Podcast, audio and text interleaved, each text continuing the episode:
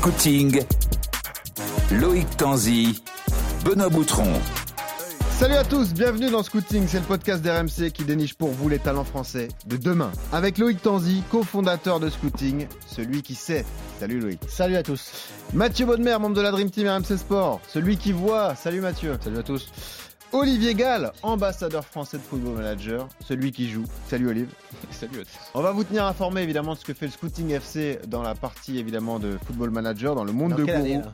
Ah bah chaque semaine. Nous sommes doit en être- janvier 2027. Oh là là, janvier. Commence à être 2020. vieux nos joueurs là. hein. Ah, nos joueurs, Bientôt la la trentaine, exactement. Euh, Il y a plein de joueurs qui ont disparu, du coup, j'y pense là. Mais il n'y a plus de Benzema, il n'y a plus de tout ça, quoi. Ah, 2027, Ah, non. il faudra voir, mais oui, il y en a qui doivent être à la retraite, il y en a qui doivent être membres de staff, déjà, Ah bah oui. etc., quoi. 2027, Benzema s'il joue encore. Bon, il doit être ambassadeur du Real, je pense. Il y a moyen. Euh, Victor Pédal est là également, c'est notre rapporteur, celui qui suit, évidemment. Salut Victor. Salut à tous. Salut Victor. Victor, euh, cette semaine, tu vas nous donner des nouvelles de Habib Diarra, hein, le Strasbourgeois dont on a parlé il y a quelques mois. Euh, ça se passe bien pour lui. hein. Qui est en train C'est d'exploser ça, tout tout à fait. Du nouveau pour Habib. Euh, on aura l'occasion d'en parler pendant le rapport. Et ben voilà, c'est ça, on pourra en parler euh, tout à l'heure. Alors messieurs, pour la première fois de la saison, on s'intéresse à un talent du club de cœur de Loïc Tanzi et de Gourou, l'AS Monaco. Eh oui, c'est vrai. On va parler de Simon Boabré, 16 ans seulement, milieu de terrain passé par Saint-Etienne, qui a rejoint la principauté l'été dernier. Pour vous présenter ce profil, on accueille Samy, l'oncle de Simon. Salut Samy. Bonjour à tous. Salut Samy. On accueille Salut, également salut. Hichem, coach de Simon en, en U14 à Herbel. Salut Hichem. Salut Hichem. Salut tout le monde, salut tout le monde. Et puis dans cet épisode, on entendra également Thomas Jouve, ancien coach de, de Bouabré à Saint-Etienne. Et on vous rappelle toujours ce conseil toutes les semaines, vous abonnez à Scouting sur les différentes plateformes de téléchargement. Vous rejoignez euh, Scouting sur nos différents réseaux sociaux, Twitter, Instagram et le MSN Messenger de Mathieu Bodmer. Voilà. Avec les Wiz. Ah, il l'avait préparé et tout. C'est parti pour Je, Scouting. je l'avais même pas MSN. C'est notre génération, Non, Benoît. Bodmer, MSN. Bodmer, il est dingue, il est anti-réseaux sociaux depuis le début, quoi. MSN, c'est notre génération, c'est Je pas la génération de Mathieu. j'ai- J'ai un stade depuis un an parce que j'ai pas le choix Non, mais c'est incroyable. pour les affaires, mais sinon, Au- Aucun réseau ça m'intéresse pas. Ouais, ça s'intéresse pas. Non. Alors revenons à, à nos moutons, parlons de, de Ouais. Simon Boabré.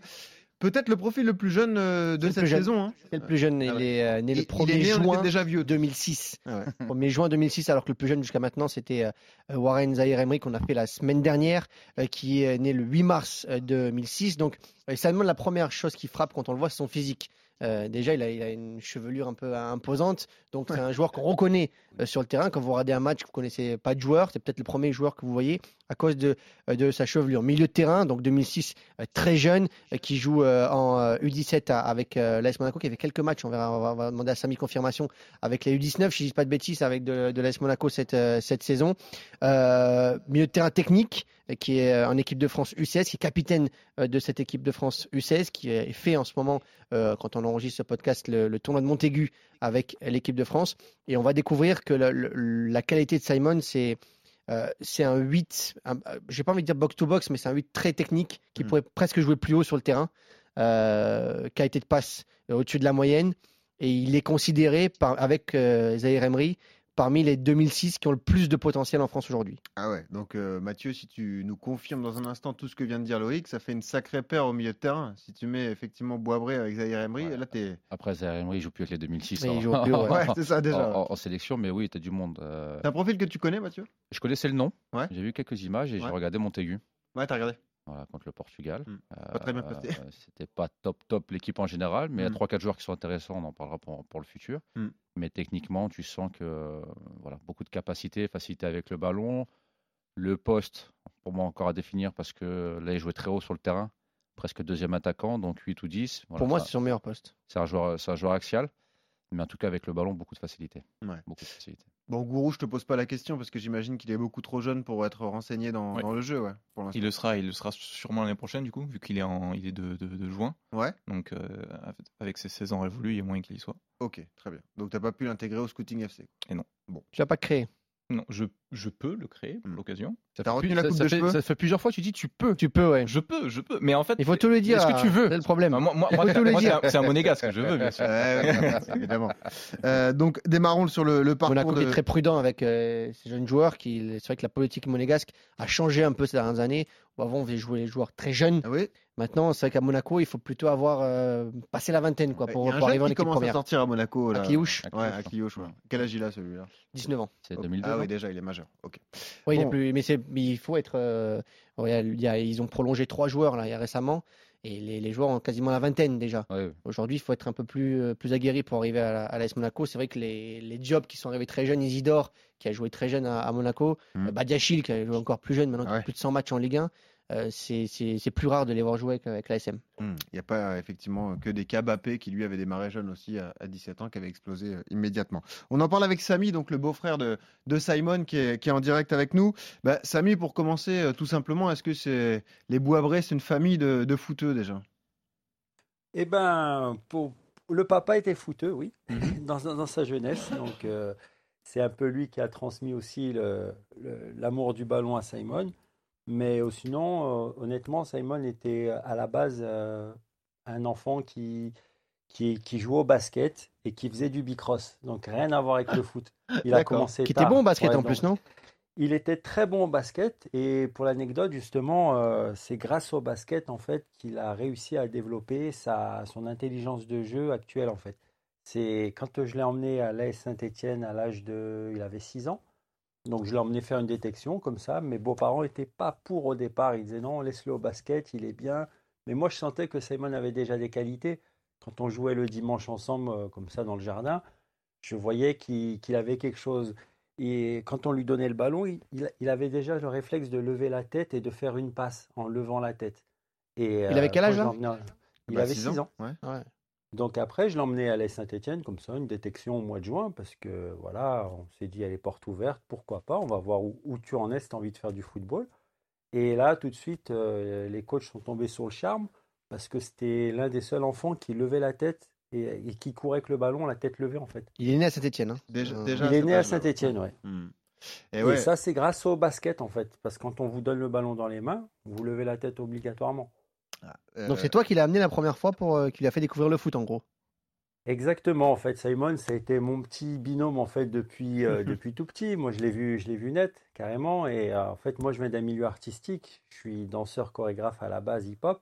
D'accord. Et Simon, je l'emmenais avec moi. Il a dansé aussi avec moi. Et en fait, dans tout ce qu'il faisait, il entreprenait, ça marchait pour lui parce qu'il le faisait avec amour et passion. Et ça favorise la coordination, j'imagine Exactement. Ah ouais. Exactement. Donc il a, il a pu découvrir euh, pas mal d'activités euh, lors de son jeune âge. En fait, il a fait du basket, du bicross, de la danse hip-hop, du foot. Donc ça l'a, voilà, sa motricité, euh, il a pu la développer comme ça. Mathieu, on en a, pas souvent parlé quand même de, de ce que peut apporter d'autres sports Mm. en- quand on est très jeune et qu'on fait du foot. On en a parlé avec Guillaume Rest un peu qui a fait beaucoup de tennis, Ouais. euh, le, le gardien de, de Toulouse. Euh, toi, tu as fait des sports avant de- avant d'arriver au foot? Basket. Moi, j'ai fait sport études basket. Ok. Euh, très jeune aussi. Ouais, non, jusqu'à 14 ans. Et en fait, Ah, après, quand je suis même parti, et après, je suis parti à Caen. Parce que moi, dans mon collège à Évreux, il n'y avait pas de sport études foot. Donc, j'ai choisi basket pour faire du sport. Donc, tu avais 2-3 séances la semaine, plus le, le mercredi. Mes fils, moi, ils ont commencé au basket avant de jouer au foot. Ah ouais. Pour faire baby basket parce que ça commence plus tôt. Précisons que tu es aussi un ultra fan de basket et de NBA. hein. Ouais, j'ai pas Ouais. beaucoup dormi. C'est Ouais, c'est ta deuxième.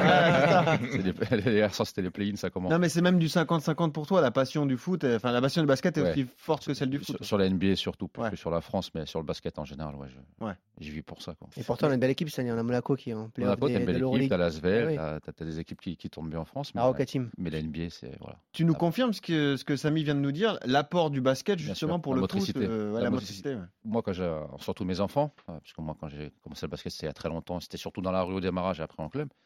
Mais mes fils, quand ils ont commencé donc à Lasvel, quand moi j'étais à Lyon, euh, le plus Ah petit ouais? avait, euh, il avait 3 ans, donc tu commençais avant le foot. Et tout ce qui était motricité, parce que dribbler avec la main, regarder au loin et courir, à cet âge-là, c'est compliqué en fait. Ah bah oui. Mais en fait, quand tu arrives après sur un terrain de foot, et je suis d'accord, euh, c'est beaucoup plus facile parce que tu joues tête levée. Tu as une vision panoramique parce qu'au basket, tout le monde a la tête levée. Tu vois rarement un mec courir tête baissée, c'est impossible. Le terrain est petit, tu es 5 contre 5. C'est complètement différent du football. Mais pour la motricité, c'est extraordinaire comme sport. Mais comme disait Loïc, tu as le tennis aussi qui est hyper important. Et quand tu es joueur de foot, en général, on te conseille de jouer au tennis pendant les vacances pour avoir une prépa Mm. physique. Mm. Parce que tu fais beaucoup de choses avant, arrière, c'est des déplacements latéraux, etc., qui ressemblent beaucoup au football, appuis, des petits ça. appuis. Hmm. Et c'est conseillé. Samy, justement, quand est-ce qu'il a, qu'il a fait le choix entre le basket et le, le foot? Il a continué à faire du basket après le après Et ben, ça s'est fait naturellement. Il a continué à faire le baby basket, justement. Et euh, donc, ça s'est passé en juin. Et du coup, après, euh, en- les coachs de la Saint-Etienne lui ont dit voilà, bah, on te veut pour la rentrée. Et là, bah, ça s'est accéléré. C'est, il est parti et il est rentré directement avec la catégorie U8. Il avait déjà la passion du foot avant, avant, avant de, de, de commencer ce Ah oui, oui, oui. Bah, à chaque fois qu'il venait à la maison ou quoi, bah, c'était jeux vidéo, FIFA, etc. Donc, il, il, il- il- enfin, par défaut, à cause de moi, je pense qu'il est tombé dans le foot et pas à cause de son papa aussi. Ah, bravo. Bravo Samy. Il pourra vous remercier. Euh, Et pour l'anecdote aussi, quand je l'ai emmené à l'AS Saint-Etienne, c'est que on n'avait pas de tenue de foot justement. Simon est arrivé avec son short de basket, des crampons qu'on lui a achetés euh, le matin pour l'après-midi et son maillot de basket. Un maillot Tony Il Parker, avait- bravo. Même pas.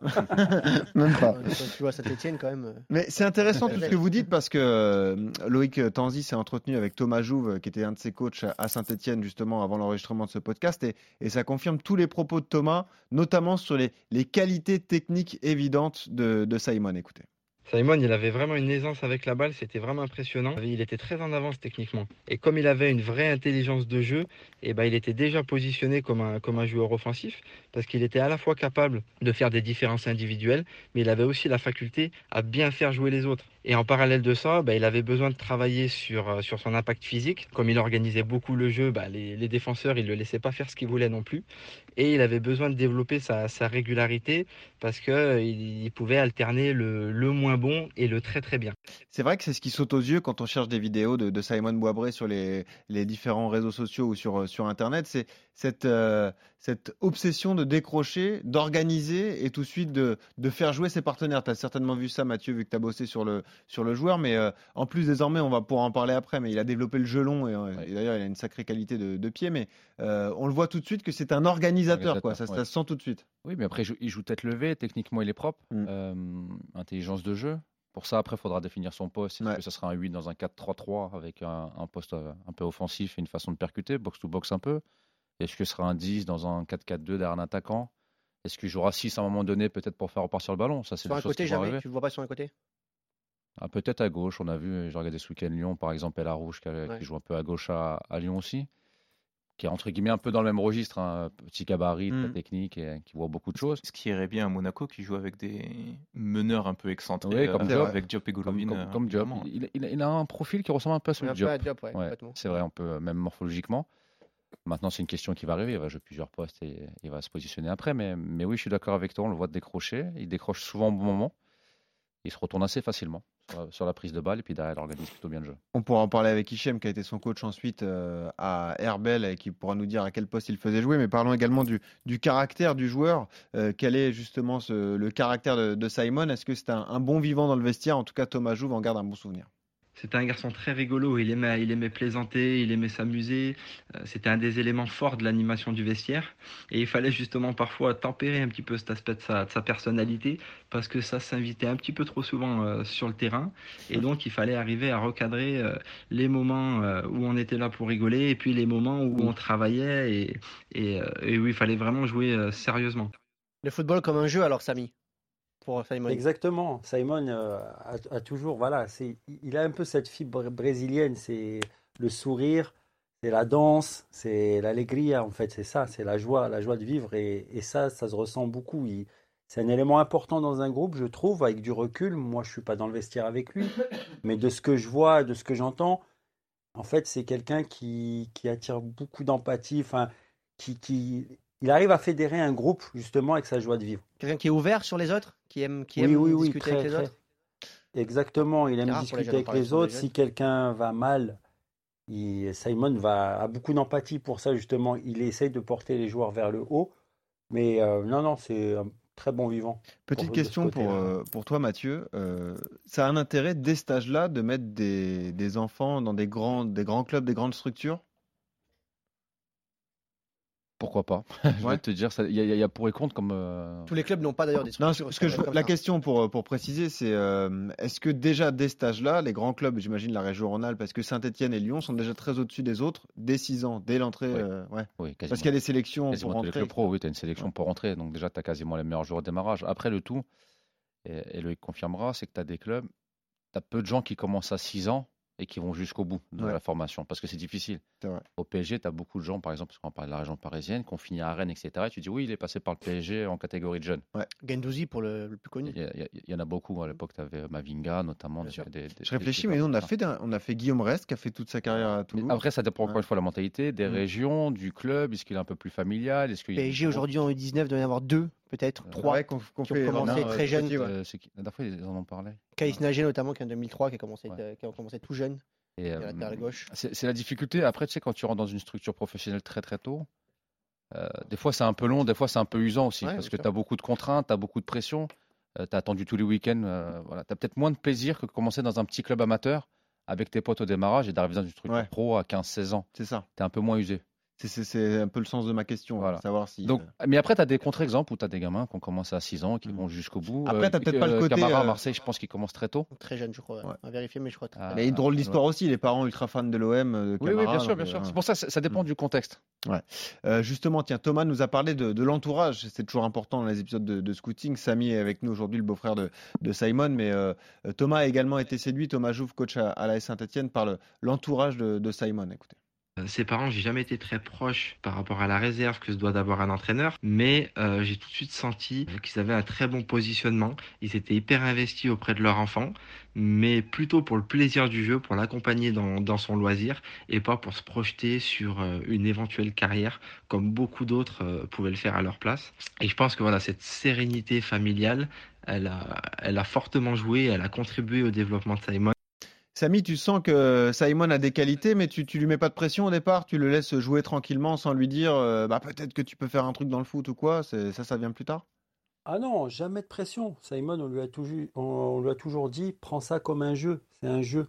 Voilà, quand tu es à la maison, on joue aux jeux vidéo, on joue, on se fait plaisir. Sur le terrain, c'est la même chose. Tu joues, tu te fais plaisir. Et voilà, et c'est ce qui a un moment clashé à la Saint-Etienne quand il est parti, c'est qu'il a- il avait plus de plaisir en fait.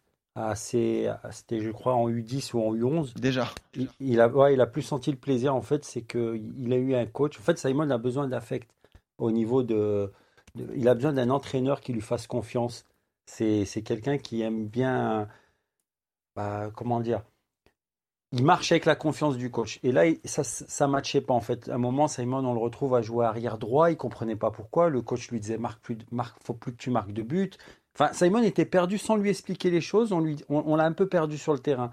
Et du coup, il a perdu ce plaisir. Il a dit à, à- à mes- beaux-parents, j'en ai marre, j'ai plus envie de jouer au foot. Mes beaux-parents ont dit, ok, Simon, c'est ton choix, on respecte.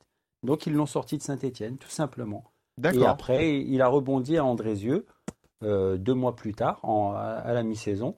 Et voilà, il a retrouvé le Qui plaisir est un club de la région également. hein, pour Exactement. Qui est un bon qui club de la région d'ailleurs. club amateur. Bon club qui est amateur. aussi un club partenaire de la Saint-Etienne. Ouais. Donc, du coup, je pense que c'est pour ça qu'ils l'ont laissé partir là-bas. Ils lui ont fait sa mutation. et première à N2 d'ailleurs, je crois. Qui visait la montée en nationale d'ailleurs. Président François Clair. Oui, Ah ouais, c'est c'est ça. Bah, ils ont fait un bon parcours en Coupe de France. Mm. Mm.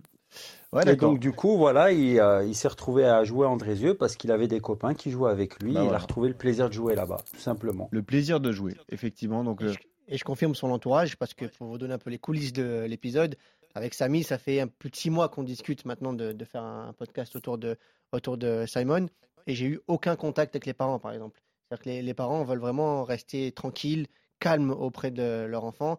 Et c'est Samy qui gère un peu le, le- le côté maintenant médiatique parce qu'il commence à être, euh, bah oui. à être suivi, euh, Simon. Donc c'est pour vous dire aussi le, le- le- cet entourage-là aujourd'hui qui veut rester discret et qui veut pas précipiter les choses. Il est très jeune, hein, on rappelle qu'il n'a pas encore 16 ans, ouais. Simon.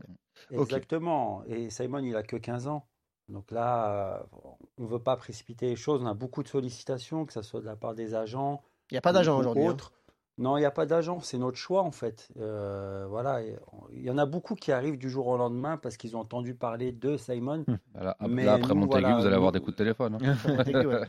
Possible, possible, mais voilà, on, on est préparé à ça, on prend notre temps et on sait très bien que dans le football, ça va très vite dans les deux sens. Donc on va pas s'enflammer. Pour l'instant, euh, on arrive à gérer comme ça. Et si un jour ça nous dépasse, bah, peut-être qu'on fera appel à quelqu'un, mais pour le moment, on n'est pas, on n'est pas pressé. Simon joue et voilà, fais ce que tu as à faire, tout simplement. Et donc, euh, si on reprend le fil de l'histoire, effectivement, il y a la S Saint-Etienne, il y a ce passage à Andrézieux, et puis ensuite un déménagement dans le sud, euh, à Marseille. Et euh, du coup, Simon qui atterrit à, à Herbel, c'est là que entre en jeu Hichem, qui a été un de ses entraîneurs. Pas tout de suite, ça. Hichem, hein, je crois, lors de la deuxième saison de, de Simon Ouais. à Herbel, hein, c'est ça? C'est- ça, pas tout de suite. En fait, il est arrivé euh, en U13 euh, et moi, je l'ai eu en U14, donc sur le passage en, en foot à 11. Tout de suite, euh, ses qualités te sautent aux yeux, toi aussi? Ouais, ben, ju- juste si je peux revenir euh, Ouais, sur, le caractère de, sur, sur le caractère de Simon, c'est vrai que ben, juste pour info, donc, dès qu'il est arrivé euh, dans le groupe, euh, moi j'ai tout de suite vu qu'il c'était quand même un, un leader, hein. donc il avait le brassard fait, c'était le capitaine de l'équipe, Mhm. il avait super état d'esprit, donc sur ça, voilà, il a toujours été irréprochable. Après, sur, sur les qualités du joueur, nous à Herbel, on a l'habitude de voir passer des, des bons joueurs, voire des très bons joueurs. On a vu par exemple euh, ben, Momossi Makan ou Wesley Fofana dernièrement. Ouais. Mais c'est vrai que Simon, voilà, c'est- très rare qu'un club amateur voit passer ce, ce type de joueur-là. Euh, Simon, ça veut, ça veut dire, Hichem, tu le mets Ouais. euh, au moins à la hauteur de ces joueurs-là, si je comprends bien. Ouais, après, après attention, c'est pas le même poste. Oui. Mais Sur sincèrement, le potentiel. moi, sur, sur le potentiel, j'ai vu du coup euh, ben, Simakan, Wesley Fofana. Mais pour moi, Simon, c'est- au-dessus par rapport au même âge et au- sur, le, sur le potentiel en tout cas. Euh, mais bon, après, voilà, euh, c'est pas du tout le même poste. Ouais, c'est- ouais. les Bah, quoi son meilleur poste pour toi, Hichem, alors? Alors, avec moi, il jouait en, en numéro 10. Mhm. Euh, c'est là où il avait le voilà où il était le meilleur parce qu'il avait de la liberté enfin voilà c'est là où il pouvait euh, justement euh, ben, montrer un peu toutes ces qualités là c'est un joueur qui, qui, qui, qui, à tout moment peut te faire des différences hein. il, il casse des lignes souvent par la passe mais il a la qualité technique pour, pour le faire par les- le dribble aussi et donc il a cette aisance technique euh, fait voilà moi je- je- on en discutait souvent au club aussi Ouais. on, on a l'impression que, que, que ce petit il est né avec un ballon dans, dans les pieds quoi parce que Bah, Au départ dans les mains, mais après dans les pieds. Ouais, ouais, au départ dans les mains, mais nous quand on est arrivé, on savait, on n'avait pas l'historique. mais c'est vrai que quand tu, quand tu le regardes jouer, tu te dis en fait le, le, le football euh, c'est facile parce Mhm. que il arrive à, à, à rendre simple euh, le, le football quoi. Et, et, et c'est vrai qu'il a, il a des qualités, euh, euh, enfin, c- cette aisance technique et, la, et, et cette vision de, du jeu qu'il a. Euh, Sincèrement, moi, j'ai rarement vu ça sur, sur, sur, sur des joueurs de, de son âge. quoi. Alors intéressant ce que tu dis, Euh, c'était les mêmes propos pour Thomas Jouve justement, on lui a demandé euh, quelle trajectoire il voyait pour, euh, pour Simon et c'est à peu près la, la même réponse. C'est difficile de prévoir la trajectoire d'un d'un jeune joueur parce qu'il y a beaucoup de, de paramètres qui évoluent avec l'âge. Mais on voyait déjà en, en U10 que Simon, il avait du talent. Il avait déjà un, un style de jeu à part. Et c'est vraiment le joueur que j'ai pris le plus de plaisir à voir jouer, puisque c'était un enfant euh, qui jouait comme un adulte. J'avais déjà euh, l'impression de voir euh, certaines choses de grands joueurs que, que je pouvais voir euh, dans de grands matchs. Toi Mathieu, tu connais très bien les jeunes, hein, tu suis, t'accompagnes tes fils, hein, je rappelle qu'il y en a un qui est au Havre et l'autre à, à Caen. Quand il y a un joueur comme ça qui, qui a ce type de qualité, ça, ça se dégage tout de suite au milieu des autres? Ouais, ça se voit, Ouais. surtout à cet âge-là. Ouais. Parce que t'as encore- U10 là, hein, il est tout jeune. Ouais, U10, t'as encore une... t'as vraiment une grosse différence. Quand tu rentres dans le centre de formation, les Ouais. gars se... Ouais. se resserrent un peu avec tout le monde, et c'est logique parce que c'est déjà une sélection. Hmm. Mais en U10, alors là, c'est Saint-Etienne, mais après, quand tu passes dans un club amateur ou autre, sur le terrain, en général, tu vois un joueur. Hmm. Et- Ah, celui qui dribble tout le monde généralement. Ouais, tu, tu, prend le ballon, tu vas voir quelque chose. Je veux dire, on Ouais, ou la sensibilité, la Ouais, façon de gérer tu les. vas voir sur une prise de balle, sur ça, un ouais. coup d'œil, tu vas dire, oh, Hmm. il y a quelque chose d'intéressant. C'est-à-dire que toi, quand tu vas voir un match amateur, sur une ou deux touches de balle, sur deux, trois choix, tu te dis, Une touche, là, il y a une touche de balle. voilà. La première touche de balle La ne manque première. jamais. la première Ouais. touche. Hmm. Après, tu vas avoir d'autres défauts, Hmm. comment il joue, l'intelligence de jeu, est-ce qu'il a les deux pieds, Oui, parce que etc. tu peux avoir une bonne touche de balle sans l'intelligence de jeu. Exactement. Bah Moi, il y a deux choses qui sont importantes. C'est la première touche de balle et comment tu gères un 2 contre 1. D'accord. C'est pas mes critères, mais Ouais, c'est ouais. là-dessus que, je- en tout cas chez les jeunes, je vois. Deux avec le ballon contre un défenseur. Exactement. Est-ce que tu fais la passe au bon moment? Alors celui qui a le ballon, celui qui n'a pas le ballon, hein, parce que ça, bien sûr, l'important c'est c'est- deux, celui qui fait l'appel. Mm. Et c'est-à-dire que des fois, ça m'est arrivé de voir un super joueur technique capable d'ouvrir tout le monde, mais incapable de savoir jouer en 2 contre 1, Voilà. ouais. Pourquoi le 2 contre 1 ça apporte quoi dans parce que c'est vision? l'intelligence de jeu. Parce que c'est le, c'est le moment, le timing est C'est choisi. comment tu vas c'est- faire la ouais. passe au bon moment, comment le mec va faire l'appel, comment toi tu vas le fixer, comment tu vas le jouer, est-ce que tu es Mm. collectif, est-ce que tu es individualiste? Et, hum, Et dans ce cas-là, c'est quoi le mieux pour toi? C'est de le- Non, c'est c'est pas le mieux, ça dépend de la situation. Non, c'est- ouais. Des fois, il faut la jouer tout seul, des fois, il faut la jouer à deux, justement. Euh, je vais te reprendre le cas d'Ousmane Dembélé, que j'ai vu euh, petit. Ah, ça, c'est un génie. Les mecs te disaient, ouais, mais Ousmane, bah, je dis, mais il- tout- en fait, il faisait toujours le geste juste. S'il s'il fallait dribbler, il driblait. S'il fallait faire la passe, il, fallait- il jouait comme aujourd'hui, en fait, Mm. mais il avait 9 ans. Ouais. Voilà, avec les Déjà, techniques, ouais. etc. Ouais, Les deux pieds déjà. c'est pareil, sauf qu'il était moins grand, il était un peu moins vite, etc. Mais, mais tout ce qu'il fait aujourd'hui, il le faisait déjà. Donc quand tu regardais, au bout de. Après, on a fait plein de tournois avec Évreux. Partout où tu allais, au bout de deux minutes, les mecs qui connaissent un peu le foot, c'est un crack. Parce que ça, ça saute tellement aux yeux. Et moi, c'est. Voilà, la première touche de balle, hyper importante. d'accord. Le 2 contre 1, parce que. Et tête levée. Voilà, est-ce qu'il prend l'info avant de recevoir le ballon? Et ça, quand tu as des garçons de 10 ans qui sont capables de le faire, en général. Voilà. Après, tu sais jamais les blessures, euh, Oui, non, l'évolution. Après, il y a tellement Mais de base, tu as quand même beaucoup de choses. paramètres. Et ça, Hichem, vous l'avez vu très vite avec Simon. Ouais, ouais, exactement. Ouais, ouais, ouais je, je rejoins un peu ce qu'il dit Mathieu. C'est vrai que euh, on, on voit, ça saute directement aux yeux un joueur qui, qui justement euh, a cette intelligence de jeu-là, a cette aisance technique-là. Et, et- et je le rejoins quand il dit que voilà, il y a des joueurs qui sont très très doués techniquement, mais qui euh, on ressent pas forcément cette intelligence de jeu-là, qui prennent, qui sont, qui font les, les choix justes, qui, qui, qui, qui sont euh, dans le bon tempo, dans le bon timing.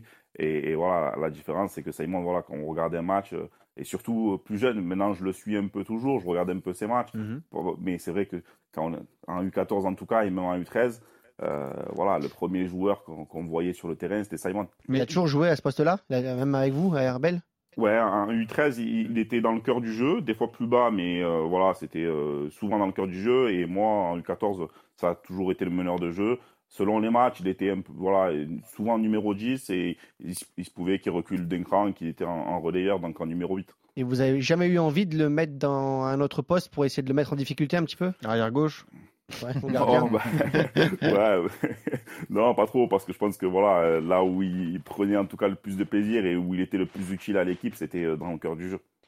Et puis effectivement, quand on le met arrière gauche, il quitte le grand club pour aller à un club de- dans un club de potes. hein. Il avait fait avec Saint-Etienne pour Oui. aller à Andrézieux, donc valait mieux par effectivement Hichem. Ouais, mais ouais. C'est la question que j'allais poser à, à Samy. C'est vrai que ça fait plusieurs fois que le nom du club d'Herbel revient dans ce podcast Scouting parce que c'est un gros club formateur de la région marseillaise. Donc ça veut dire que quand vous avez euh, un joueur comme ça qui explose, bah forcément il est regardé par, euh, par tous les clubs de la région et même tous les clubs de France. Samy, à Herbel, ça y est, les premières propositions arrivent. Les autres grands clubs français commencent à arriver et à, à toquer à votre porte? En fait, euh, les propositions sont arrivées euh, à la sortie de Saint-Etienne. Déjà, ouais. En Déjà fait, je, je pense que Simon était déjà sollicité même quand il était à la Saint-Etienne. Je pense. Une fois qu'il a été sorti de Saint-Etienne pour aller à Andrézieux, là, ça arrivait très vite. Il y avait Monaco déjà qui se plaçait sur Simon. Ah ouais. On avait déjà eu euh, des contacts, enfin, des, des- des- échos, si vous voulez, de clubs qui étaient intéressés par Simon. Mais pour nous, on passait au-dessus de ça. Pour nous, on s'est dit, il va continuer à Andrézieux, on verra ce qui, ce qui arrivera plus tard. Entre-temps, Simon a fait des petits stages parce qu'il avait envie de découvrir le football ailleurs. Et mes, beaux- mes beaux-parents l'ont emmené à, à Benfica. Donc il est parti faire euh, en vacances, ils sont partis deux semaines en vacances. Il, Ouais. il est parti faire un petit stage à la Benfica Academy. Et là, son talent aussi est pareil. euh, les gens de Benfica ont dit, bah, dès qu'il a 13 ans, euh, s'il veut venir chez nous, il est la bienvenue. Mes beaux-parents ont pris ce, ce projet au sérieux au départ. hein. Ah, c'est bien. Ouais, Parce qu'ils se- se sont dit, bah voilà, si, si euh, l'enfant est bien là-bas, parce que à Benfica, si vous voulez, ils laissent les enfants jouer au ballon. Mm. C'est euh, technique, c'est un peu à la brésilienne. Ils les laissent dribbler, ils les laissent s'exprimer. Simon se sentait bien dans, lors de ce stage. Il parle Donc portugais? du coup, pardon Il parle portugais? Si jamais, ça peut être un. Non, non, non, il Ah. parle pas du tout portugais. Non, non, Simon est franco-ivoirien, si vous voulez. Ok. Ça n'a rien à voir. Mais euh, bon, ils sont partis pour les vacances et de là, euh, ils, ont, ils ont testé la Benfica Academy pour un petit stage d'été, comme il avait fait aussi avec le PSG Academy à Dijon. Il était parti une semaine en vacances avec- en stage avec eux. Mm. Parce que les vacances, il avait besoin de rencontrer, de, de, de- de connaître de d'autres joueurs, comment on joue ailleurs en fait. Et ça, ça développe il- la maturité, j'imagine quand même. euh, bah, parce il est que très curieux sur ça. Ouais, il c'est est bien. très curieux. Être ouvert euh, envers les autres, c'est vrai que c'est important et ça, ça te permet de grandir plus vite, Mathieu. Ah oui, mais Et Simon. Surtout quand tu changes de pays. Là. Bah oui, bien sûr. Dans Benfica, c'est un autre football, c'est Mm. une autre mentalité, c'est une autre langue. Tu parles pas la langue Moi, ça me rappelle l'histoire d'Evan Rotundo, souvenez-vous, le Ouais. franco-américain qui avait grandi à effectivement euh, en Californie, qui allait jouer à Schalke, qui avait fait des stages euh, à Manchester, à Arsenal, euh, À Caen. Mais bon, pourquoi, le pauvre Non, final mais de Gambard ou pas? Pour, pour te chambrer, effectivement. Finale de Gambardella, félicitations. Donc, il y a Herbel euh, à ce moment-là, euh, Hichem et, et Samy. Et puis vient euh, l'histoire avec l'AS Monaco. Hein. Il signe à l'AS Monaco l'été dernier. Rappelle qu'il est partenaire de l'AS Monaco, si je ne me trompe pas. Enfin, qu'il y a des, des, des relations. Ouais, mais alors d'ailleurs, oui. Pas Je sais pas ouais, s'ils sont partenaires vraiment, c'est c'est- écrit, mais pas- il y a des relations ouais, quand même. c'est- euh, c'est pas un partenariat, en fait, c'est pas un partenariat, partenariat officiel. C'est juste que si vous voulez, le, le directeur sportif d'Herbel, euh, donc Franck Tognarelli, il est, euh, il travaille pour Monaco, il est, il est recruteur pour Monaco. Ah oui, ça aide. que les euh, relations ça sont, facilite. sont ouais. facilitées. Ouais, voilà. D'accord. Mais d'ailleurs, Herbel bosse avec beaucoup de clubs parce que Herbel a aussi un partenariat, je crois, avec Ajaccio. Il y a pas mal de joueurs qui filent à Mais Ajaccio. justement, ils sont En pas fait, revenus, on a- ils sont pas revenus avec l'OM. Vous êtes pas revenu avec l'OM là? Ouais, en fait, on, on a un partenariat officiel avec euh, l'Olympique de Marseille depuis euh, ben, euh, très récemment. hein. On- juste avant ça, on était avec Montpellier. Ouais. Là, aujourd'hui, c'est l'OM. Mais si vous voulez, voilà, on a la chance justement d'avoir cette personne-là au club, donc euh, Monsieur Tonarelli, qui a euh, pas mal de, de réseaux, en fait, qui connaît pas mal de clubs. euh, et qui du coup en fait si vous voulez pareil avec Ajaccio c'est pas un partenariat officiel Ouais, mais euh, voilà, c'est pas le même type de joueur que, que cible l'OM. C'est peut-être des joueurs peut-être un peu moins bons Mhm. et qui, du coup, euh, peuvent être orientés vers ce type de club-là. J'ai compris. En fait, il y a un partenariat avec l'OM, mais les meilleurs, vous les envoyez à Monaco. Ouais, non. Non, mais après, Faut- c'est toujours la difficulté des partenariats oui, entre un club pro et un club ça. amateur. bien sûr. C'est exactement. C'est pas ça. Mais alors, de toute partenariat façon, tiens, bah, attends, bonne question. Oui. Euh, partenariat, donc très bien, un, club, un bon club formateur euh, Oui. signe un partenariat avec un, un- un grand club pro. Oui. Mais si le joueur n'a pas envie d'aller dans le club pro partenaire, Elle est là la difficulté. Bah oui. Moi j'avais un partenariat avec Caen. Ouais. Parce que formé à Caen, avec. Bernard, etc. On a eu le problème sur Ousmane. tu nous parles d'Evreux là. hein? Oui, Ah, pardon, ouais. Hmm. On a eu le problème avec Ousmane. Parce Il voulait le- pas y aller. Il avait ou Caen ou Rennes, il y a eu des propositions, il y a eu des échanges avec la famille, il lui a fait Rennes. Parce que t'as aucun moyen de le forcer d'aller non, tu Caen. peux pas. Bah. Non, tu peux pas forcer un enfant ou la maman. Non, Moi, bah ouais, avec tu la peux permettre au club de le voir plus vite. C'est-à-dire, si tu es fait, partenaire avec le club, Voilà, tu- normalement, nous, les, les- d'avance, les conditions, c'est de signaler nos meilleurs joueurs. Voilà. Normalement, les clubs, c'est comme ça qu'ils fonctionnent, de dire voilà, sur la génération euh, Ça, c'est 2000. intéressant. euh, alors aujourd'hui, ça va être 2010, c'est c'est 2009, l'info la plus 2010 importante quand même. C'est de dire voilà, nos trois meilleurs euh, U11 ou U12, c'est lui, lui, lui, prenez-les en stage. Oui, mais Haussmann, tout le monde le sait à cette époque-là. un. Exactement. Sauf Mm. qu'il est trop jeune Ouais. au démarrage. C'est-à-dire qu'il a que 10 ans, donc il ne peut pas partir dans un club. Hmm. Sauf que tout le monde veut le faire signer un ANS, etc. Donc c'est un peu compliqué. Et le choix final, il est vrai, c'est que c'est entre Caen et Rennes. Il y a tous les clubs de France. Ouais. On a tous les courriers à Évreux, je te les montre. On, a- Ouais. on a toute la terre. Rennes fait une belle proposition. Caen fait une belle proposition. La maman euh, hésite entre les deux. Financier déjà. Oui, oui. euh, partie financière, mais aussi avec pas mal de choses sur la scolarité, etc. La maman était très C'est Ousmane qui a le dernier mot? Non, c'est la maman. C'est la maman, d'accord. À cet âge-là quand même. C'est la, c'est la Non, maman. mais je veux dire, est-ce qu'il dit à sa mère, moi je veux aller à Rennes Tu vois, je sais pas. Bah, demande pour Simon. Samy, qui a le dernier mot? Bah, Simon, Ouais. tout simplement. Ouais, il s'est senti plus âgé, bien. plus âgé ouais, aussi. Oui, plus âgé. Mais Non, en il fait, pas si vieux, mais- Il avait 12 ans quand il a commencé à faire des premiers rassemblements avec l'AS Monaco, 12-13 ans. Ah, d'accord. Parce qu'il l'invitait Habitué. une semaine euh, pendant Noël où il faisait une, euh, un rassemblement avec tous les joueurs qu'ils avaient en vue en France. Et ils, ils ont commencé à les suivre comme ça pendant deux ans à peu près, D'accord. avant qu'ils rentrent au centre. Ok. Et le fait qu'il aille à Herbel, il n'y a pas de lien avec l'AS Monaco avant. Il n'y a pas déjà Monaco qui le pousse vers non, Herbel. en fait, oui et non. Si vous voulez, euh, grâce, euh, comme, comme disait Hichem, en fait, euh, par le biais de Franck Toniarelli, qui bosse euh, qui est scout pour Monaco. Donc ça s'est fait naturellement. On nous a présenté Franck et euh, Franck a dit OK, on l'accueille à Herbel. Et entre-temps, quand il était à Herbel, Simon aussi a fait le pôle espoir d'Aix-en-Provence.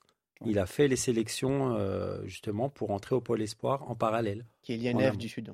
Ok. L'INF Clairefontaine dans le Sud. Et voilà, mes beaux-parents souhaitaient dé- déjà déménager dans le sud. Donc pour eux, c'était soit le Portugal, soit c'était euh, le sud de la France. Et Monaco, c'était le bon com- compromis au niveau du club. Et Herbel, c'était le top. On aurait pu faire un petit Benfica, quoi. Simon à Benfica. Ils voilà. font quoi dans la vie, ses parents d'ailleurs? Eh ben, la maman est euh, directrice euh, commerciale euh, de, dans une boîte de traduction.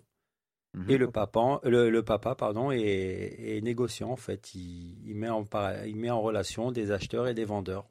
Donc eux, pour eux, ils bossent de, de la maison déjà à la base. Ouais, d'où le fait de Hmm. pouvoir si vous déménager. voulez. c'est Donc euh, c'était plus facile pour eux de, de déménager si vous voulez. Ok. Une Donc belle, pour euh, eux, il leur fallait juste une ligne internet et, et voilà. Quoi. Et eux, ils sont restés dans... du côté de, de Marseille ou ils sont venus sur Monaco? C'est pas loin. non, même ils sont ils sont partis du côté de Roquebrune pour Ouais, à euh, côté, se rapprocher de. Simon sous la demande de Simon justement qui aime bien avoir aussi ses parents proches de lui. Donc euh, voilà, donc euh, Alors, ils l'ont justement, suivi naturellement. écoutons Thomas Jouve, qui a été son coach à Saint-Etienne. Est-ce que lui a un regret de ne pas voir Simon percer à la Saint-Etienne En tant que Stéphanois, évidemment qu'on est déçu que Simon soit plus à la SS, mais en tant que passionné de foot, euh, moi je suis surtout content qu'il poursuive son évolution au sein d'une structure pro et qu'il ait un environnement qui lui permette d'exploiter au maximum son potentiel, parce que c'est le type de joueur qu'on a envie de voir évoluer au plus haut niveau possible. Mathieu, il y a beaucoup de joueurs qui sont sortis du centre de formation de l'AS Monaco. Bon, l'exemple en tête, évidemment, c'est Kylian Mbappé, mais il n'y a pas que lui. hein. On pense aussi, pourquoi pas, à un Romain Fèvre qui est aujourd'hui à Lyon, qui n'a pas été conservé. Il y a Badiachil, effectivement, il y a un paquet de joueurs quand même formés. Il y a une restructuration à Monaco avec les nouveaux euh, propriétaires. Bertrand Roseau qui vient de partir. Ouais. Est-ce que tu as des échos de la façon dont tourne le centre de formation Euh, Est-ce que tu as, des infos là-dessus? Ils sont pas tous contents Ouais. de comment ça Ce se que fait. j'avais Il y a- un peu moins de place. Hmm. Voilà, ça joue. qu'on disait, les jeunes arrivent plus tard. T'as un peu moins de surclassement que dans. Parce qu'il y avait beaucoup de contrats pro. Donc, euh, il y avait trop de contrats pro à un moment donné aussi, c'est Ouais. une certitude. C'était il y a deux ans ou l'année dernière, c'était à 70 Ouais, ça, ouais. contrats pro. Mm. Avec Bruges aussi, Mm. ceux qui étaient prêtés et qui revenaient. Ils ont compris avec Bruges, c'est que les joueurs ne veulent pas y aller. Mais c'est- la difficulté, c'est toujours le problème quand tu as un club satellite. Est-ce Mm. que ça marche, ça marche pas les, les retours, parce qu'en fait, le problème, c'est que ceux qui prêtaient à Bruges en général, quand ils revenaient, ils, ils jouaient pas. Donc, ils étaient obligés de, de- de repartir. Donc, non, il y, a un- il y a un petit souci au niveau de la formation actuellement à, à Monaco. Après, c'est le temps peut-être qu'ils mettent en, en place leurs idées. hein, Mm. parce que euh, voilà, on ne sait pas si Paul Mitchell va rester, pas rester. Mm. Il y a beaucoup de discussions. Euh, le- lui, c'est plutôt modèle euh, Red Bull au démarrage, donc c'est une autre façon de, de faire par rapport à, à nous en France. Mm. Donc voir Plus de comment la ça va. post-formation pour eux. Exactement. ouais. Samy, ça vous inquiète euh, cette incertitude au niveau du centre de formation monégasque? Non, pas, pas spécialement, parce que moi, je- franchement, nous, on se concentre que sur le jeu de Simon. On se, on se prend pas la tête avec ce qu'il y a, on va dire, d'extra sportif autour. Lui, pour l'instant, c'est sa première année. Donc, euh, prends du plaisir, amuse-toi, fais tes trois ans, on verra ce qui, passe, ce qui se passera par la suite. Après, aspirant. ça, hein. c'est- Il a un contrat aspirant de 3 ans. Il a un contrat aspirant, oui, c'est ça, de trois ans. Est-ce Il- qu'il a un Il a joué un peu en 19 cette année? Je disais qu'il avait joué. non, mais en est-ce qu'il a- fait, il a euh, jamais ouais, joué en il 19? a, il a pas encore joué en 19. L'année prochaine, je pense, mais non, cette année, il est, re- il est resté concentré avec les On 17. parlait de surclassement, Parce que les d'abord. 17 étaient un peu en difficulté aussi. Si vous voulez, c'est une nouvelle génération qui est arrivée. Les 2006 ont été confrontés directement au, au- niveau, si vous voulez, avec les 17 NAS. Ils jouaient tout le temps contre des 2005, donc un an de plus. Et ça s'est ressenti euh, sur le terrain. Donc après, ils faisaient redescendre des 2005 pour un peu renforcer l'équipe. Mais au départ, ils ont, ils ont eu un peu de difficulté, si vous voulez, les Monaco. Très dur, Mathieu, la génération 2006-2007 pour les, les centres de formation, parce que c'est la génération Covid.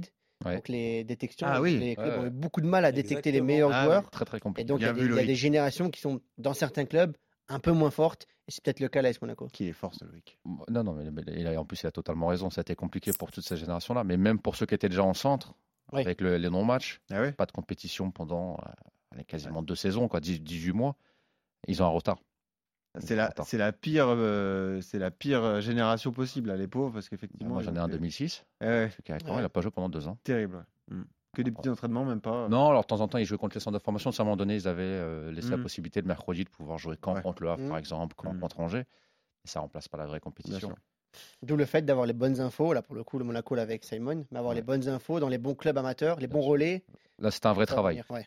C'est un vrai travail. Je sais pas, même sur Paris, tu as vu, tu avais des Ouais, sûr. élections un peu sauvages, entre Mm. guillemets, Ouais. des mecs organisaient des Ouais, matchs qui n'étaient ouais. pas euh, légales pour que les gens puissent jouer et puissent Ouais. venir, quoi, parce que ça a été très compliqué. On l'a dit, donc on a parlé de son contrat. Est-ce qu'il a déjà un petit contact avec les pros ou pas encore, euh, Samy? Non, non, non. non. Ouais, on n'y pas Aucun contact avec les pros pour l'instant. Il, est, il reste focus sur son année. et le reste, ça viendra tout seul si ça vient. On a beaucoup mis en avant ses qualités. Quels sont ses, ses actes de progression? Et là, je m'adresse à, à Samy, à Mathieu et, et à Hichem aussi, qu'il a bien connu à Herbel. Et bah tiens, peut-être Hichem pour commencer d'ailleurs. Ouais, ben, ben, en fait, euh, surtout à l'époque où moi je l'avais donc en, en U14, donc euh, euh, il était bon, il avait déjà cette aisance technique, euh, qualité de passe, vision du jeu. Et moi, en fait, ce que je lui disais, c'est vraiment de progresser sur son volume de jeu sans ballon. Euh, parce que, ben, euh, on le sait très bien, les numéros 10, euh, comme Zidane à l'époque, c'est vrai que ça se fait de moins en moins aujourd'hui dans les clubs pro. Donc il y a plus de, de numéro 8, hein, Mm. relayeurs. Et il- je trouve qu'il a vraiment progressé sur, sur, sur ce point-là où euh, ben, son, son jeu sans ballon, aujourd'hui, il, est- il est vraiment très intéressant. Euh, Samy, assez d'accord avec ça? Oui, oui, tout à fait. Là, il, est, il, a, il, a très, il a vraiment progressé au niveau du, du jeu sans ballon, son placement, aussi au niveau de l'agressivité sur le terrain. Un peu, c'était un peu une corvée pour lui de défendre, mais maintenant il commence à l'assimiler petit à petit. Justement, quand il était au Pôle Espoir, ils l'ont fait volontairement, je pense, jouer en 6 pour euh, avoir cette, euh, cette notion, pour apprendre à défendre tout simplement. Et là, quand il est en 8-10, on sent vraiment que, que voilà, ça lui a, ça a porté ses fruits, que- qu'il est Mm. plus agressif sur le joueur. Mathieu, tu dirais la même chose? Ouais. Ils ont bien résumé. Le volume, tout ça. Mais après, tu es obligé maintenant, dans le football de haut niveau, même quand tu joues 10, Mm. de, de défendre et de mettre beaucoup d'intensité. Euh, On voit les matchs de Champions League actuellement. Peu importe le joueur sur le terrain, tu es obligé de mettre l'intensité. Tu peux plus, comme avant, entre guillemets, jouer que la carotte offensive et ne pas défendre. Mm. Ça n'existe plus. Bah, à Paris, ça existe. C'est un autre problème. ça. Tu veux, là, là, tu veux qu'on tu veux- tu veux passe une Pas de chez les pros, ouais. tu veux qu'on passe une mauvaise journée. toi. Ouais, c'est ça, exactement. Non, j'ai une dernière question avant de terminer avec, euh, avec Samy. Vous êtes responsable effectivement de, euh, du fait qu'il se soit tourné vers le foot par rapport au basket. Est-ce que vous êtes responsable aussi de sa coupe de cheveux? Ah, ça Eh ben, je n'y suis pas pour rien, en fait, si vous voulez, parce que on a fait un pari une fois, c'était un été à Saint-Etienne. Samy, il faut dire que t'as pas de on- cheveux déjà. hein. J'en avais plus que lui. Ah ouais, Ah, J'en ouais, avais plus que lui, Ah ouais. exactement. Et moi, ils sont tombés sur le torse, par défaut. Donc euh, voilà, je dis à Simon, voilà, on fait un pari. Le premier qui coupe les cheveux, il a perdu. Et du coup, ça lui a fait un petit look et il a gardé. D'accord. ça a été son Ouais, identité. Donc vous êtes Moi, responsable de la coupe de cheveux aussi. Voilà. Malheureusement, mais bon, Bon. c'est sa signature. Ok, ça marche. Samy, merci beaucoup d'avoir été avec Merci, nous. Samy. Merci à Hichem aussi. Merci à sympa. vous. On a découvert un, un magnifique profil, donc Simon euh, Bouabré. On vous souhaite bon courage à vous pour la suite, évidemment. On le suit sur euh, ce tournoi de Montaigu. Là, c'est l'actu chaude, évidemment. Et puis, on le suit dans la suite de sa progression. Rassurez-vous, on adore l'AS Monaco. Donc, quoi qu'il arrive, s'il se passe de l'actu autour de lui, euh, on tiendra informer ceux qui nous écoutent. hein. Merci Samy, merci Hichem. Avec le rapport Merci Victor. à vous, bonne journée. Exactement. Allez, bonne Et journée, justement, transition parfaite, le rapport de Victor. Le rapport de Victor. Il est là, évidemment, Victor Pédel, il nous a écouté. Euh, Victor, forcément un joueur qu'il va suivre dans les, les semaines à venir. Euh, Victor, on le disait, cette semaine, toi, tu t'es intéressé à, à Habib Diarra, dont on a parlé euh, il y a quelques mois. C'était l'un des, l'un des deux milieux de terrain strasbourgeois Ah oui. dont on a parlé. Et en Hein plus, la Bible, là, on est vraiment dans, dans le, le cœur de ce qu'on fait dans scouting, c'est-à-dire un joueur dont on a parlé qui avait joué une minute en Ligue 1. Il faisait beaucoup de bancs chez les pros. hein. Exactement, et là, Ouais. il commence à arriver chez les pros. Exactement. Donc, on commence à avoir le, le fruit de, du, du scouting dont on a parlé De notre travail. Exactement. le fruit du scouting, justement. On l'a Ouais. repéré, on l'a fait venir dans le scouting FC, et on a les fruits. Vas-y, Bon. Victor. Rappelle-nous qui c'est déjà, euh, Victor. Justement, donc là, on est sur un joueur qui est un petit peu plus âgé, euh, de la génération 2004. Un milieu de terrain, on l'avait dit, euh, box-to-box, euh, relayeur un petit peu plus dans un profil de 6 que de 10. Euh, maintenant, ce qui est très intéressant, et vous l'avez dit, messieurs, sur euh, le cas d'Habib, c'est qu'il a connu, on va dire, sa véritable première en Ligue 1 euh, à la Méno contre le RC Lens. Ouais, exactement. C'est là où il a été euh, lancé. 25 minutes d'ailleurs, je crois. Est-ce que tu as vu ce match, Mathieu, toi qui vois Ouais. tous les matchs? Ouais. Tu l'as vu rentrer? Ouais, ouais, Qu'est-ce que t'en as pensé? Plutôt bien. Ouais. Plutôt bien. Je l'avais vu le- la semaine d'avant en Grand Bar, si je dis pas de bêtises. Ouais. Contre Lyon, je crois que c'était la Contre semaine Lyon, d'avant il perd semaine contre d'avant, Où il a fait déjà un, un très très bon match. Et là, en Ligue 1, plutôt bien. Il a assuré. Quoi. Personnalité. Personnalité. Il a de la ouais, ouais. personnalité, ce gamin. Il a. Je rappelle qu'à l'époque, tu le comparais dans le profil, hein, je précise, à- un peu à N'Golo Kanté. Quoi. Sur le match, sur sa rentrée, Doucouré, il me semble. Non, Doucouré, c'était plus toi que moi. Mais euh, non, non, on en avait parlé. Mais, Mm. mais là, sur sa rentrée, euh, oui, beaucoup de personnalité. Ah, je trouve qu'il a de la personnalité. Ouais, ouais. Enfin, il a, il a- Il a- il a- on il a parle mis- de il a- pression, il n'a pas de pression. Non, il a mis de l'impact, il a joué juste, etc. Plutôt intéressant pour un jeune joueur. En plus, quand tu rentres dans un Strasbourg-Lens euh, Ah oui. important pour le championnat, Bien sûr. moi j'avais une confiance de- du coach. Mm. Mais jouer à la Méno, c'est c'est quelque chose. hein. Ah, sacrée ambiance. Ouais, ouais, c'est incroyable. Effectivement. Et puis, euh, effectivement, c'est c'est tout C'est récent. là où. Julien Stéphane est fort, hein, parce qu'il a, il a- il a couvé des groupes, une minute, Mm. etc. Et maintenant, il, le- il le fait jouer. Bah, justement, Victor, il a été encensé par son coach Stéphane. hein. Oui, oui, tout à fait. Et euh, je vais rebondir aussi sur le contexte qu'il y avait. Euh, au moment où Habib rentre, Strasbourg est en train de mener euh, à la maison contre Lens. Et il faut rappeler aussi qu'il a Seko Fofana au marquage, qui est vraiment le leader technique euh, lensois. Et donc, euh, oui, Stéphane, après, nous a dit que Diarra continuait de travailler depuis le début de saison. Il progressait également tous les jours aussi. Euh, et que, comme vous l'avez dit, il a fait une entrée qui en- il a fait une entrée pardon, qui a envoyé au coup aussi beaucoup de sérénité. Et euh, c'est Sérénité et insouciance, c'est vraiment deux mots importants. ouais. contre Lyon. Ouais, exactement. Il a enchaîné contre Lyon. Il a joué 23 minutes, hein, Victor. C'est ça, tout à fait. Et euh, bon, évidemment, c'est un, un joueur qui reste à, à peaufiner, enfin à faire progresser. euh, mais le voir commencer à rentrer, déjà il était dans le groupe, c'était un, Ouais. un signe annonciateur, mais le voir commencer à rentrer et jouer, 2004, effectivement. hein, on rappelle, euh, hein, quand même, hein, il est jeune aussi. Ouais, bien sûr. Euh, jouer contre des gros clubs comme Lens et Lyon, pour lui, ça lui fait une maturité euh, exceptionnelle. Là, Il n'y c'est a pas mieux.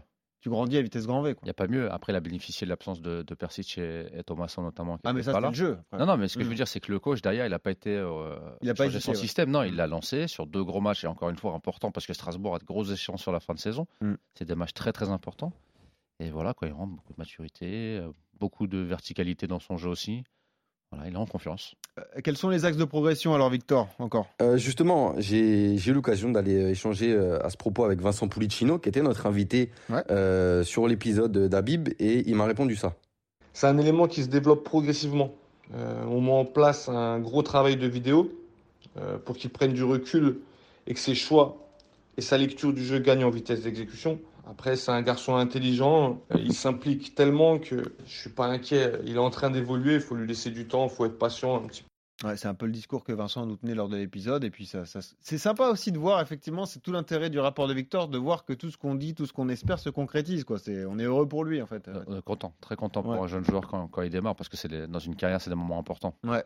C'est euh, le, le début de l'accomplissement, en fait. Tu joues depuis tout petit pour arriver à ça, et puis quand tu y arrives, c'est bien, mais c'est que le début d'une longue carrière, et il faut, faut passer les Comment tu dis à chaque fois le plus important, c'est le deuxième contrat pro ou c'est les 50 matchs en Ligue 1 50 matchs. Ouais, tu peux dire les deux. Les Le deux. Deuxième contrat pro, 50 matchs de- professionnels, Ouais. pas que Ligue 1. Ligue 1, Ligue Il y a aussi la première Et touche, là, le tu 2 peux être contre 1 et la jonglerie. N'oubliez pas. 1. Voilà. La jonglerie, oui, oui. C'est, oui. c'est l'école bonne mère. Voilà. En fait, on va faire un petit Non, tableau. C'est pas, encore une fois, c'est pas moi qui l'ai inventé. hein. Non, non, bien sûr, mais le bon, c'est toi qui le, et voilà. qui le vend. En tout cas, c'est toi qui Parce nous en que je parle. trouve que c'est important et que la jonglerie, notamment, on l'a trop délaissé dans beaucoup de clubs. Exactement. Alors, euh, il est dans ce moment particulier, Victor Habib Diarra, de, euh, de la bascule entre les pros et entre l'équipe U19 aussi, parce qu'il a joué en Gambardella, notamment en quart de finale contre Lyon. hein. C'est ça où il a porté le brassard de capitaine aussi. Et euh, effectivement, en fait, sur euh, cette bascule entre le monde pro et euh, le monde où on a encore un pied chez les jeunes, j'ai le sentiment peut-être de soulever un problème qui est assez récurrent et, et en fait qui, qui, qui montre qu'il y en a certains qui peuvent manquer de rythme. Et euh, c'est aussi justement sur ça que je voulais vous lancer. Faute de calendrier, euh, entre les pros qui jouent souvent le dimanche et les effectifs de jeunes qui jouent euh, parfois la veille, est-ce que certains ne peuvent pas en pâtir de, de ce manque de temps de jeu? Mathieu. Complètement. Bah ouais. Bah, Ce week-end, je regardais euh, Caen Rennes. Beaucoup de joueurs qui ont fini avec des crampes. Ouais. Pour dire, même Hugo Choukou a fini avec des crampes. Mm. Qui est lui régulièrement en Ligue 1. Mais Match de dingue, hein, d'ailleurs. on Ouais, pas- Gambardella, hein, préciser, mais demi-finale- c'est- demi-finale, match- Gambardella, match- Gambardella. 3-3, ouais, euh, match extraordinaire. tir au but, euh, 11 000 personnes. 2-0. Matistel qui met un but 2-2. extraordinaire. Ouais, il a mis sur Brahim Traoré en plus. Bon, Ouais, ouais. il y avait, Super. il y avait une Euh, concurrence. deux, mais- deux de nos profils. Ouais, Nos deux talents scouting. Mais pour dire Hugo Choukou, qui est un joueur qui s'entraîne avec les pros 2004, régulièrement, mais qui joue pas ou peu. Ouais. Qui rentre 5 minutes, 10 minutes, 20 minutes, qui joue pas deux matchs, qui joue très peu souvent. Mais elle a fini un match parce que quand tu joues chez les jeunes, notamment la, la Youth League ou la Gambardella, Mm. T'as une intensité de fou. C'est de haut niveau. ouais. Ah Ouais, les gamins ils courent dans tous les ils sont tous athlétiques. Bah, le PSG a perdu contre forme. euh, Salzbourg en, en, Ils en ont Youth tous fini League. avec des crampes. Salzbourg joue, en, la plupart des joueurs jouent en deuxième division Ils autrichienne. Ils jouent à Ouais. Ça veut dire que les 19 Déjà. du PSG ont joué Ouais, face ouais. à une D2 autrichienne. voilà. J'en parlais cette semaine. et quand quand tu as regardé le match, sur la deuxième mi-temps, tu vois la différence athlétique. Les joueurs du PSG terminent euh, cuits. Cuit, ouais. Et ceux de Salzbourg, ils sont en pleine, euh, en pleine bourre, mais parce qu'ils jouent tous les week-ends. Exactement. Alors que on, peut se dire qu'il y a plus de talent côté parisien. Ah oui, sur- individuel. Bon, il y a Ouais, quand même après, quelques joueurs à Salzbourg. Salzbourg, c'est quand même Ouais, costaud, après. Il y a quand même gros quelques club- joueurs. Ouais, c'est un gros mais, club mais, formateur. euh, mais, mais oui, sur le papier, oui. Hmm. Mais après, voilà, quand tu joues pas, il y en a, ils jouent Il y a 5 l'habitude de minutes par équipe. mois. T'en as qui jouent euh, une fois tous les deux mois. À cet âge-là, je pense que le rythme au c'est- plus haut- enfin, la- la- le- les courses à haute intensité, le- le- les, les duels, c'est On l'a dit, le problème c'est le diffuseur Amazon. Pourquoi mettre des matchs le dimanche tu cherches les problèmes. Oh là il y aura là. toujours- il y toujours aura- le PSG tout à l'heure, Amazon. il y aura toujours des matchs le dimanche. hein, je rassure. dis rien sur rassure. Non, mais après, après c'est une, Il y a des matchs le mercredi. euh, c'est une gestion de club aussi.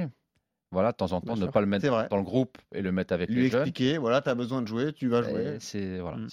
c'est- important. Mais ça, les jeunes comprennent. hein, le- Ils préfèrent jouer le, euh, le week-end en 19 et jouer qu'être dans le groupe pro, être sur le, le banc ou en tribune. Et on en parle Après, tu souvent. peux de- redescendre. Bah, là, Hugo Choukou, par exemple, samedi, il est rentré contre euh, Reims. Ouais. Et le lendemain, il était à Caen. C'est ça. Ouais. Voilà, il a fait les deux. Il a fait les deux. Alors, pareil. Alors, après, tu as le déplacement, Ah le week-end, tu as, plein de choses qui Et ont. la fatigue nerveuse, enfin oui, psychologique c'est- aussi. C'est pas évident. Mais euh, il faut Bon. le faire pour les jeunes. Eh ben en tout cas, euh, merci beaucoup euh, Victor. Là, on était content de reprendre des nouvelles d'Abib Diarra. hein. Ça se passe bien pour lui. On espère que euh, ça va continuer. Et puis toutes les semaines, vous avez le rapport de Victor. Ils arrivent, nos petits déjà. On est en fin de la première saison de scouting. On commence à avoir les petits qui arrivent là. Eh ouais, c'est beau, hein Ah, t'as la larme à l'œil. Ah ouais. Ouais, bah. Allez, je vous prends tous par la main. Je vous emmène dans le monde de Gourou. Dans le monde de Gourou. Parce que dans le monde de Gourou, ça y est, ils sont tous euh, pères de famille. Ils sont tous mariés. ils ont tous des Ils ont contrats gagné avec des euh, champions, ils sont ballons d'or. 10 d'ailleurs, millions d'euros par an. Euh, Gourou, où en est le Scouting FC alors? Alors, petit épisode spécial aujourd'hui, où donc je disais au début de, du podcast que nous étions en janvier 2027, mais plutôt que de faire un point sur les performances des six derniers mois du Scouting FC, j'ai Ouais. décidé aujourd'hui de me concentrer sur les joueurs qui ne sont plus au Scouting FC. Ah, très bonne On idée. a vendu. Donc les joueurs qu'on a vendus, euh, dont Donc tu n'es plus responsable. Dont Ouais. je ne suis plus responsable, Bah dont certains qu'on n'a pas encore euh, vus, etc. Et comme on a vendu la mèche de tous les joueurs qu'on avait la semaine dernière, je me suis dit que T'as bien Ouais, en tu profiter. peux, tu peux. Voilà, ceux dont Tanzi ne vous voulait plus et euh, euh, ça explique pourquoi il m'a convaincu de les vendre. On vend. C'est ça. on vend. Alors, on est un club formateur, on vend. sans, sans ordre particulier, le premier dans la liste, c'est donc euh, Amai Caprice, qu'on avait déjà vu, Ouais, Maille. qui avait été vendu, l'OM. c'est ça, qui a été vendu à la Juve euh, en 2024 pour 28 millions et demi, qui avait fait 86 apparitions euh, au Scouting FC. Bon, c'est bien vendu ça, ça va. C'était pas mal. C'est pas mal. Il a fait deux ans à la Juve, euh, dans lesquels il a fait 53 apparitions pour 8 buts et 4 passes décisives. Pas mal pour un Piston droit toujours là, ce poste-là, là, tu sais non? Je ne sais pas où il joue pas. euh, dans les clubs euh, qui ne sont pas le mien. Euh, ensuite, il a été vendu à Manchester City Ah pour oui 35 millions. Oh, Et où là, pour l'instant, il a fait 22 titularisations pour 4 passes décisives. Belle carrière donc. Ouais. Belle carrière. Il a Bravo à déjà une sélection en équipe de France. Bravo à Maille. Ah. Et il est évalué entre 53 et 69 millions à l'instant T. D'accord. Bon, on s'est pas trompé sur lui déjà. Non, c'est pas mal. C'est pas mal. Joueur numéro 2. Pour l'instant, dans, dans la réalité, il a encore un N2 à Marseille. Mais il va venir. Il va arriver. va venir, ça va venir. Il va arriver. faut leur laisser le temps. Joueur numéro 2, c'était Badreddine Buonani. 2004. Et aussi Lille dans la vraie vie. qu'on avait vendu euh, à City en janvier 2025 pour 34 millions. Mhm. Il avait fait 111 apparitions au Scouting FC avec 17 buts et 36 passes décisives. Donc déjà de très belles performances. C'est sa troisième saison là en Angleterre où il a fait 52 apparitions pour 4 buts et 14 assists. Mhm. Donc pas mal. Pas mal. Et il est évalué entre 50 et 74 millions. Est-ce que, je peux, est-ce que je peux interrompre la- le monde de Gourou et poser une question d'actu à Loïc Tanzi, puisqu'il y avait des- un conflit de contrat pour. Buonani à Lille Je me suis déjà préparé, je l'attendais. Ouais, Est-ce qu'on a des infos Non, mais en plus, c'est vrai, je me pose la question parce que. Ouais, c'est, encore compliqué pour Ah, c'est encore compliqué. Alors, je- je- On est fin avril, c'est il, a, encore il a toujours compliqué. pas signé à Lille. Aïe, aïe, aïe. Je pense qu'il signera pas à Lille. Ah, d'accord. J'en suis- Il joue au moins Il joue avec Lille Et c'est pas une info, il joue un peu moins ces derniers temps, mais c'est pas une info parce que y a- ça discute encore avec, avec Lille, il n'y a pas les discussions C'est une totalement arrêtées. sensation, un sentiment. Moi, je pense qu'il ne signera pas. Et aujourd'hui, il y a deux clubs qui sont très intéressés, c'est Nice et Lyon. Très bien. Et je, là encore, c'est pas une info, mais Je pense qu'il va aller chez toi. de plus en plus, on parle de lui à Nice. Ouais. Ok. On commence de plus en plus à parler de lui à, à Nice. Bon. Excuse-moi, Gourou. Pas de problème. Hmm. Troisième joueur sur la liste, qui est un joueur qu'on n'a pas vu encore, qui était euh, Léo Lebon, Ouais. Donc un défenseur euh, central, Qui joue à Bordeaux en vrai qu'on a vendu euh, à l'Atlético en 2025 pour 39 millions. Ouais, Il se servent chez nous tous les clubs. Là. C'est ça. Euh, il était dans la rotation en défense centrale avec euh, El Shaddai et. Camboila, donc très difficile d'avoir du temps de Il jeu. de mer aussi à Atletico. hein. On y vient On plus y tard. vient. Ouais, mais c'est la philosophie du Cholo, on vous l'a déjà dit, ça plaît à Mathieu. Ouais. Vas-y, Olivier, vas-y. Léo, Léo avait quand même réussi à faire 73 apparitions chez nous, dont 3 buts et une passe décisive. Euh, il en est à sa deuxième saison euh, à Madrid, où il a fait 65 apparitions pour 2 buts et 3 Ah oui, passes quand décisives. même. Pas mal. Il est nommé je- jeune joueur de l'année en Liga en 2025-2026 Bravo. et il est actuellement évalué entre 93 et 135 millions. Et on l'a pas fait dans ce scouting encore, il faut qu'on le fasse. hein. C'est ça. Euh, le quatrième, dont on a reparlé tout à l'heure, c'était Evan Rotundo, Ah, Evan. qu'on avait vendu très tôt à Liverpool pour 3 millions d'euros, enfin qu'on avait vendu, que monsieur le propriétaire Comment avait vendu Ouais, ouais. à Liverpool pour 32 millions. Il avait fait 44 apparitions juste chez nous avec 14 buts et 13 passes décisives, donc très très bon euh, début de carrière. 3 millions. 3 millions, hein, Ouais. on rappelle. hein. Là, faut préciser. C'était les débuts, ça. On n'avait pas à vendre. J'avais besoin vendre. de liquidité. Il a fait, il a fait 4 saisons. euh, Les zones de Marrakech n'étaient pas terminées. Maintenant, ça va. Ça va, ça va, Maintenant, t'as ça y le- est. Maintenant, t'as le village en Ouais, J'ai un penthouse. ouais. Ah, là, La ville, la ville. Ouais.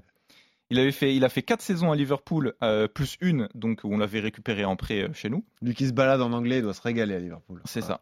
Il a fait euh, chez eux 68 apparitions pour 9 buts et 6 passes décisives. Donc il a deux saisons où il n'a pas trop trop euh, percé, pas trop joué, mais il est bien intégré dans la rotation actuelle. Hmm. Il est quand même no- nommé euh, meilleur espoir en Angleterre de la saison 2025-2026. Et il a pour l'instant aux États-Unis fait 26 sélections pour 5 buts. Et évalué entre 63 et 77 millions. Ok, bon bah voilà. Euh, ensuite, nous avons un gardien de but qu'on n'a pas fait qui était Robin Birkel. Ouais, qui est à Strasbourg. C'est ça. Qu'on avait euh, vendu en 2024 à Newcastle pour 10 millions. Il avait quand même fait 70 apparitions chez nous, dont 27 euh, clean sheets. Mhm. Euh, il a fait qu'une seule apparition euh, dans sa saison à Newcastle, puis il a été vendu à la fin de la saison directement à la Fiorentina pour 17 millions 5. Oh, ils ont fait plus-value en plus. Petite plus-value Oh. dessus. Euh, dans sa saison à la Fiorentina, il fait 39 apparitions pour 13 clean sheets. Et là, à nouveau, il est vendu à la fin de la saison au Hertha Berlin pour 16 millions. Euh, il fait 25 apparitions et seulement 2 clean sheets au Hertha Berlin. Ça se passe pas très bien. Bon. Il est rendu derrière. Il est Ouais, pas revenu. On, est, on est dans cette saison-là. Il est pas encore. Ah, il est pas encore Après, nous, on n'est pas responsables. Si ça se passe Voilà. mal ailleurs, tant pis pour eux. hein. Euh, il a quand même été élu joueur de l'année par les supporters de la Fiorentina en 2025-2026. Et gardien de but, il est nominé euh, parmi les trois meilleurs gardiens de but euh, de l'année en Serie A cette saison-là. Alors Gourou, ce que je te propose, garde le reste pour la prochaine fois. Ok, comme ça, euh, on a parlé de beaucoup de joueurs, notamment de joueurs dont on n'a pas encore parlé dans Scouting, mais qu'on va aborder d'ici les Ouais. prochaines semaines. euh, Loïc Tanzi, mais en tout cas, c'était On intéressant a de beaucoup de savoir en même temps là. ce qu'ils font quand ils partent du Scouting Ouais, FC, a parce qu'on peut se dire toi, on peut se dire toi tu les fais jouer parce que ça nous tient à cœur, etc. Mais non, finalement, on se rend compte que comme tu les as fait progresser, ils ont également du temps de jeu dans les grands clubs dans lesquels ils signent. quoi. C'est intéressant. Merci Gourou. En tout cas, on espère qu'on va continuer à gagner de la Ligue 1, de la Ligue des Champions, euh, de la Coupe de France et compagnie, quoi, du Trophée des Champions. Ça devrait aller. Oui. Ça, tu te balades. L'armoire à trophée est pas mal. Ton, ton contrat est encore long? On va le prolonger. Ah, Ah. t'es toujours pas sélectionneur? Ah, c'est le coach qui décide. Ouais, On va le Ah, prolonger. d'ailleurs Eh, Je sais pas si on l'avait dit. Est-ce que tu peux nous rappeler qui est le sélectionneur de l'équipe de France? Ah, on l'avait dit la dernière fois, mais j'ai oublié. Vasseur. Jean-Luc Vasseur. Voilà, je n'en dirai pas plus. Euh, merci Gourou, en tout cas, et euh, merci à tous de nous avoir euh, suivis. Vous en savez plus sur euh, Simon Boisbré, qui était notre profil monégasque aujourd'hui. À lui de jouer désormais s'il perce au plus haut niveau. Vous vous souviendrez que vous l'avez découvert ici, dans Scouting. Je vous salue les amis. Ciao, et je ciao. vous dis à la semaine prochaine pour la découverte d'un nouveau talent. Salut à tous.